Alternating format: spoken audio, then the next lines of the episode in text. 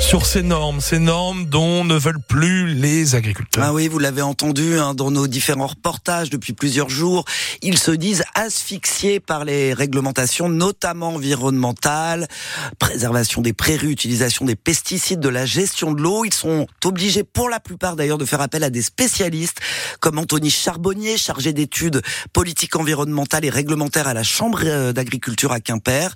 Il consacre un tiers de son temps à remplir des papiers pour les agriculteurs et lui-même, vous allez l'entendre, a bien du mal à s'y retrouver quand on articule à la fois les plans prévisionnels de fumure, les cahiers de ferti, la déclaration PAC et éventuellement en plus une mesure agro-environnementale et climatique, enfin pour ceux qui en ont une, ça devient très complexe aujourd'hui, notamment avec la nouvelle PAC, de s'y retrouver. Hein. D'un côté, on a des taux de prairies permanentes à respecter, les paiements verts dépendent de trois voies distinctes, de l'autre côté, on a des obligations dans la PAC par rapport au fameux maintien des prairies permanentes. Aujourd'hui, de maîtriser l'ensemble des réglementations, c'est quand même très compliqué. Dans certains cas, on arrive dans des contradictions où on n'a pas de solution. Après, là, ce que l'on voit plus, c'est que l'exploitant commence avec notamment l'interdiction de retournement des prairies permanentes ou autres. Pour éviter des contraintes administratives, une demande nécessaire, voire une interdiction demain de casser ces prairies qui ont plus de 5 ans, l'exploitant, pour ne pas rentrer dans ce régime-là, va casser sa prairie avant les 5 ans alors que normalement, il l'aurait dans un système classique sans contrainte, il l'aurait conservé. Oui, c'est-à-dire que c'est tellement compliqué avec l'histoire des rotations et de garder la même surface, etc.,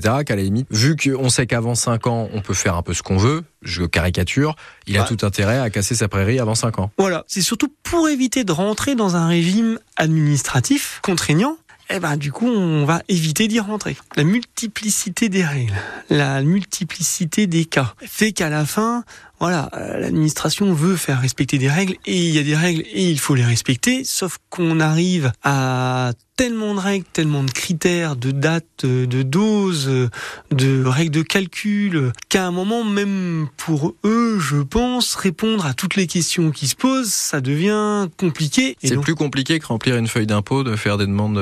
Ah, c'est beaucoup plus compliqué qu'une déclaration d'impôt, oui. Ah, ça n'a rien à voir. Je veux dire que c'est même pas tant la complexité qui pose problème, c'est de d'appréhender, de, comprendre le pourquoi. On a voulu régler des gros excès euh, passés, voilà. Il y avait pas ou peu de règles. Par contre, là, on est arrivé peut-être, de mon point de vue, trop loin. Delphine.